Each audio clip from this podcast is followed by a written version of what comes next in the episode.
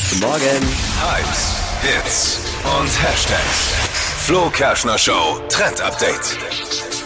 Im Netz, da geht mal wieder ein Dating-Trend um. Der soll perfekt sein, um vor allen Dingen Boyfriend- und Girlfriend-Material zu finden. Also eine feste Beziehung. Aha. Mhm. Und zwar Da, da hören äh, die Volontärinnen und Praktikanten mit großen Ohren und Augen dem zu.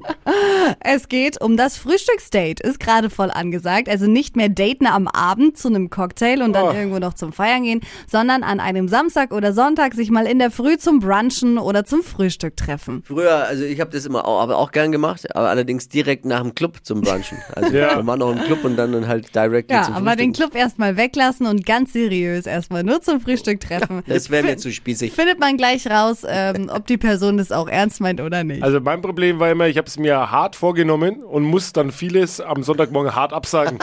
aus Gründen. Ja, aber guck, daran merkst du ja gleich, ähm, ob die andere Person wirklich Interesse hat an dir, indem sie ja früher aufsteht für dich und hat doch sich dann nichts mit extra den Morgen Interesse zu frei tun. hält. Naja, wenn du absagst, weil du die ganze Nacht unterwegs warst, dann muss ich sagen, okay, dann Und war man das soll Interesse nicht so Die groß. Feste so feiern, wie sie fallen. Bin, bin da leicht parteiisch auf Dippis Seite. Leicht. Auf Null. jeden Fall. Ich liebe Frühstück und Frühstücksdates. Ich finde das Dagegen toll. haben wir auch nichts. Nein, aber die aber- Kombi mit Wochenende ist schwierig manchmal. Muss es halt schaffen. Man will ja auch einen guten Eindruck hinterlassen.